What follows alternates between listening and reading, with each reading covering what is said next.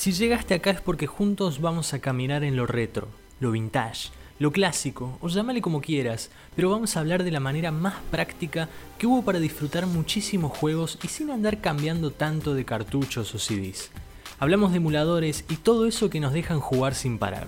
Soy Fedex Ferreira y te doy la bienvenida a Emuladores y Continúes. Cuando era chico ya tenía algunos CDs con emuladores de consolas de las más conocidas. Family, Sega, los arcades queridos con el mame, pero había algo que era un sueño.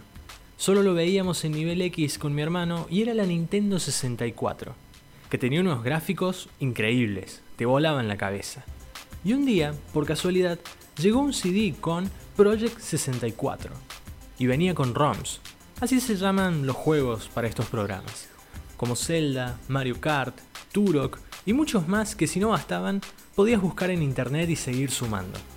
Pero uno en particular me llamó la atención, y el día que lo jugué por primera vez me voló la mente, y fue GoldenEye.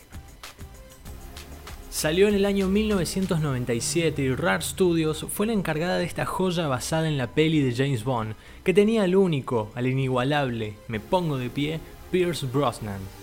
El modo historia tenía misiones que te llevaban por toda la película, y donde tenías que ser un máster del sigilo, un campeón, una sombra, y no tenían que verte para nada. Y obviamente momentos de acción y tiros para todos lados, digno de película del agente 007. Pero la verdad, lo que estaba excelente del juego, lo que era increíble disfrutar, era el multiplayer en pantalla dividida y hasta cuatro personas, que eso era totalmente revolucionario para la época. Más allá que quizás había algunos otros juegos como los arcades, como el juego de los Simpson, X-Men, Cadillacs en dinosaurios y muchos más de la querida palanca y botonera. Pero acá hablamos de una consola de hogar Imagínate tener un televisor, y no uno como ahora de 50 pulgadas o 32 pulgadas. No, no, no. Hablamos de un televisor de tubo de 14 pulgadas o 18 como un exceso. Y eso, súmale que había que dividir la pantalla en 4. O sea que podía jugar con 3 amigos, o 4, o 5, y se iban turnando. En un emulador la cosa cambia. Es ahí donde estaba la mística, hay que configurar todo y en esa época era difícil conseguir joystick para PC. Teníamos uno con suerte por ahí, así que me juntaba con amigos y éramos tres en un teclado. Un lío de dedos y la compu que por momentos pedía auxilio ante tanto toque de teclas todas juntas. Y otro en el joystick. El dueño de casa era el más cómodo en esta situación.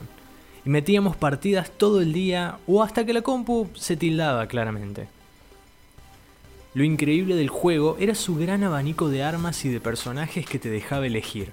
Personajes de la película como el agente 006, Grishenko, claro que James Bond y muchísimos más.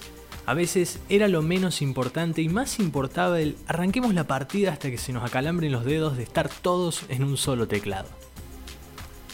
Hoy les cuento porque leí hace poco una nota que se viene una remasterización del juego para Nintendo Switch y todo el ecosistema de Xbox. Game Pass, Xbox Live y todo lo demás.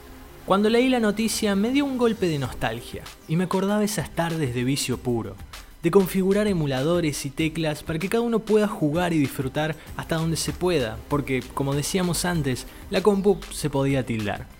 Y ahora que lo pienso, mucho de eso se pudo haber perdido en las lagunas del online.